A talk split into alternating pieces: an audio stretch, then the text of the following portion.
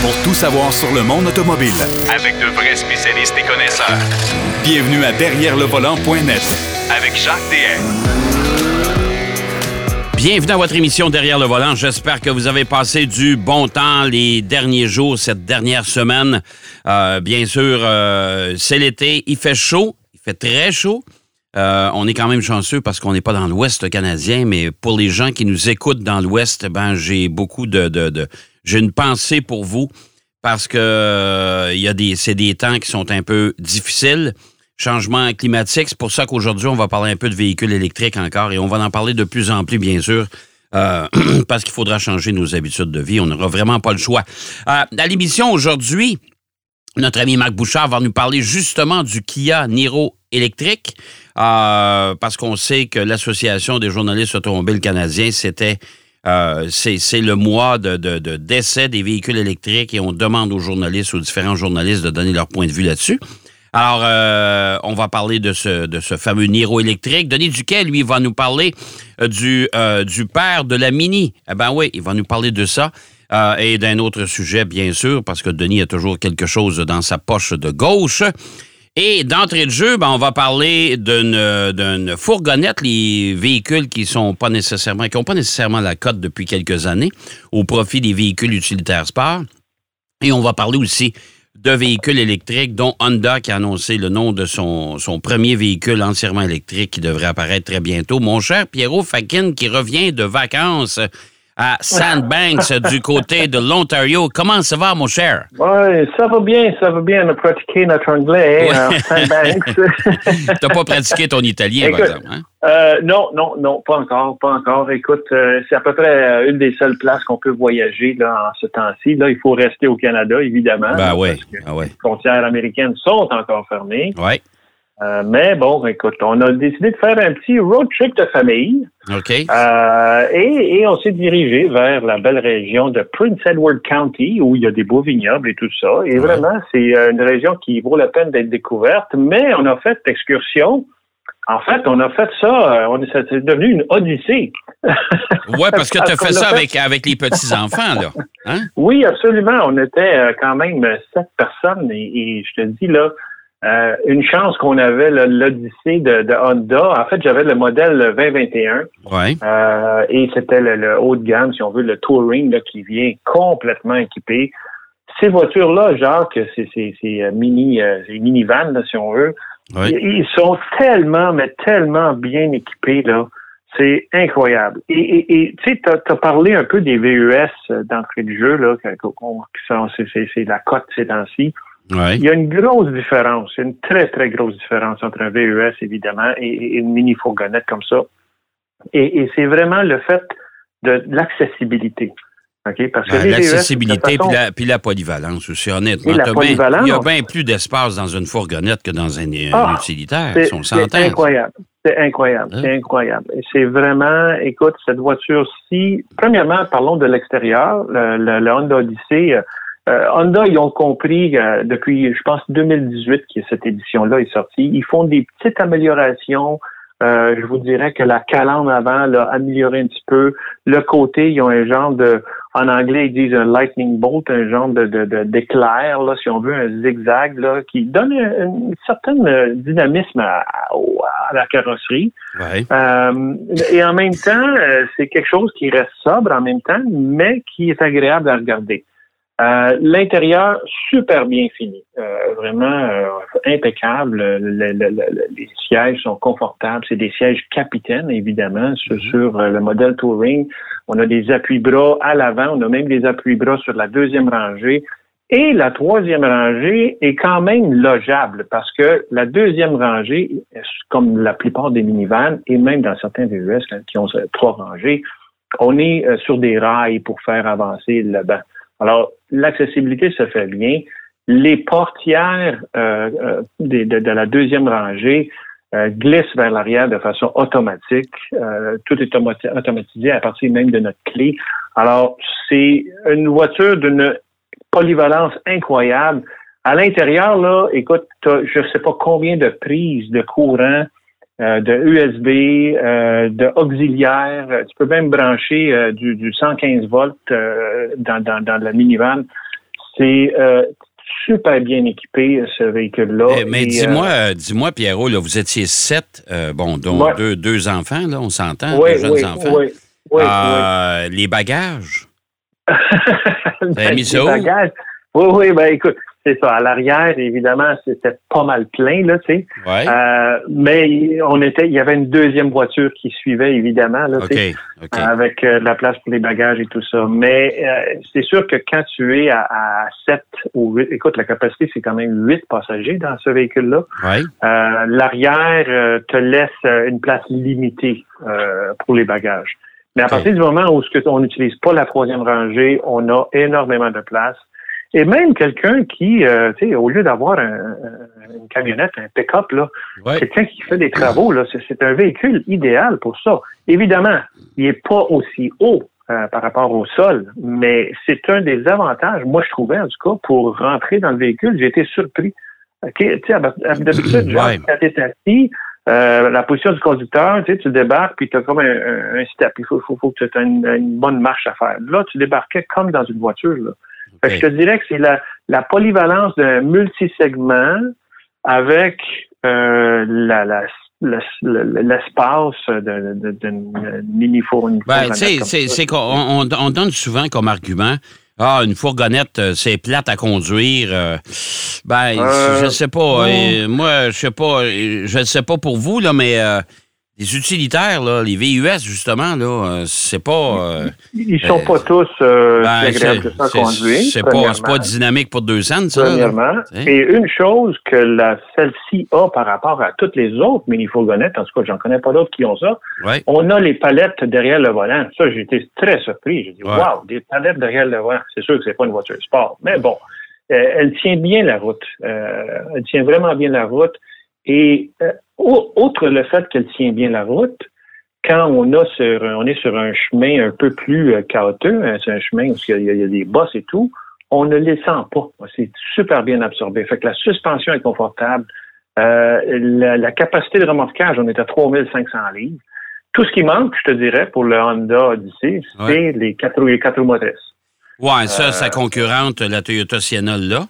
Euh, La Sienna du côté et- de. Chez Kia, est-ce qu'on l'a maintenant? Les quatre roues motrices, euh, Ouais. je pense que oui, mais Hmm. c'est surtout le, le, le, le Pacifica qui l'a. Alors, Ouais, Pacifica, quatre roues motrices maintenant aussi. Ouais, ouais, ouais, ouais, c'est ça.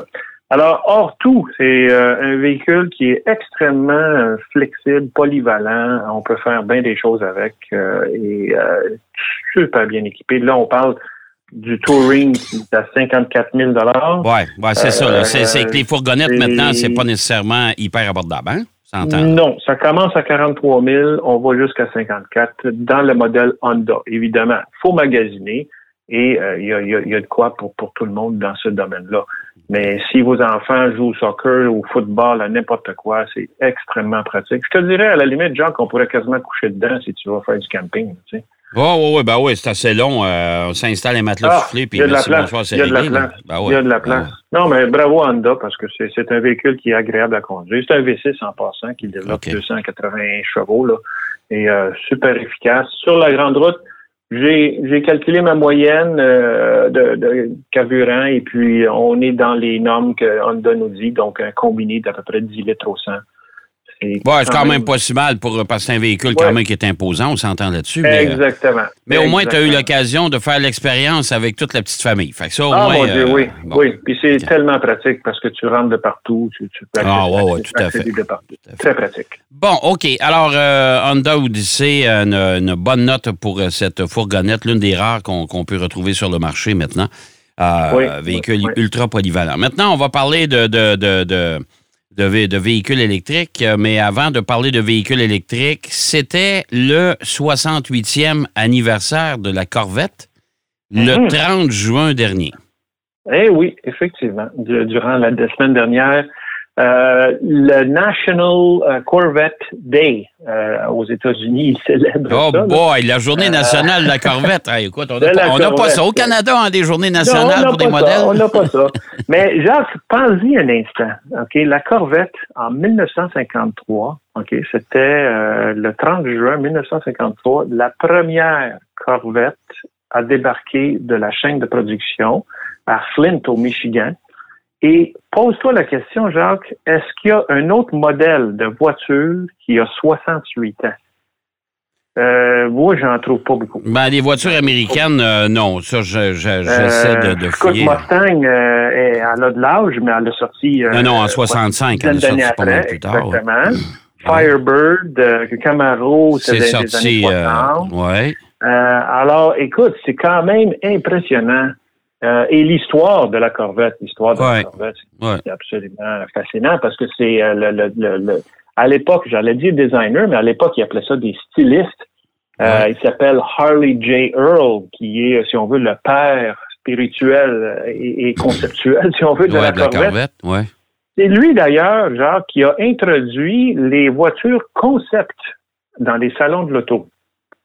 À l'époque, là, mm-hmm. lui, avec, avec, avec la, pas seulement la Corvette, mais bien avant ça, les voitures concept avaient deux fonctions. C'était de voir euh, comment le, le, le, public allait réagir à ces voitures-là, et aussi euh, pour voir euh, quelle était la, la faisabilité de, ces voitures-là. Et avec la Corvette, qui avait été introduite, à, je pense que c'était au Salon de l'Auto de New York, au GM Motorama, il appelait ça, mm-hmm. en janvier 53, il a vu que les, les, gens étaient complètement en amour et en, ils adoraient ce, ce modèle-là qui était développé d'ailleurs pour euh, concurrencer, si on veut, les modèles euh, anglais, britanniques euh, et, aussi européens. les Américains voulaient se, pointer dans le marché des voitures, des voitures de, sport. Des voitures sport, des voitures sport. Alors, il a vu l'engouement qu'il y a eu pour cette voiture-là. Il a dit, oups, on y va, on y va avec la production. Et la Corvette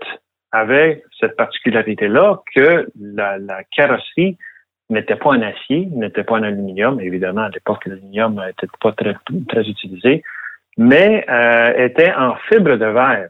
Imagine, 1953, là, fibre de verre. Là. Euh, c'est euh, tout un exploit. Là. Alors, c'est vraiment spécial. À l'époque, cette voiture coûtait 3498 dollars. Eh, monsieur, quand, quand vous allez trouver dans un encan quelque part une Corvette 1953 originale, oh. vous allez voir qu'elle se paye plus que 3000 pièces.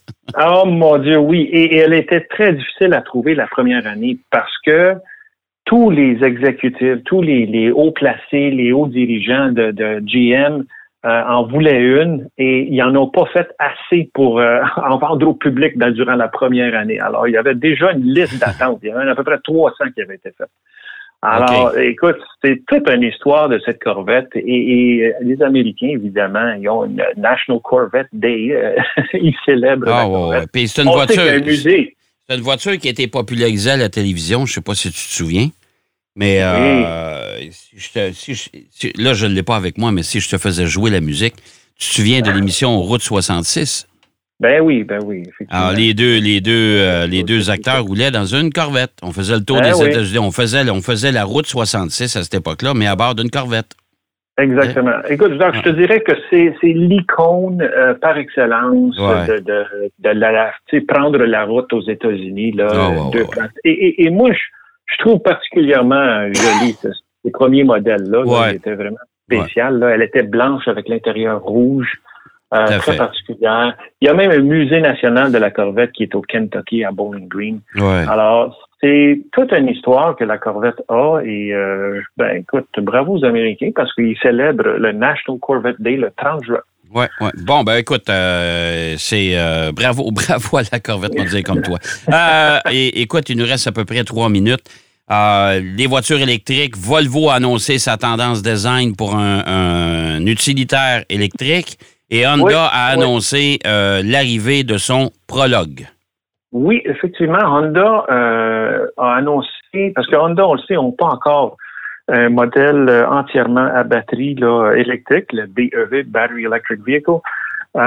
et le nom de ce nouveau modèle, qui va être probablement disponible dès 2024, donc à peu près dans trois ans, c'est le prologue. Prologue qui veut dire la, première partie. Hein. c'est la première partie de l'aventure Honda. Euh, et, euh, comme tous les constructeurs, ils commencent à s'enligner vers le, zéro émission là, euh, d'ici 2030, 2035.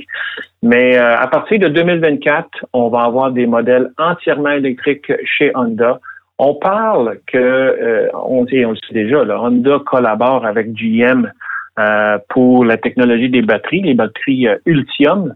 Euh, et il va y avoir aussi une version Acura du Prologue. Je ne sais pas si le nom va rester pareil, probablement pas. Ça va être une version plus luxueuse, certainement.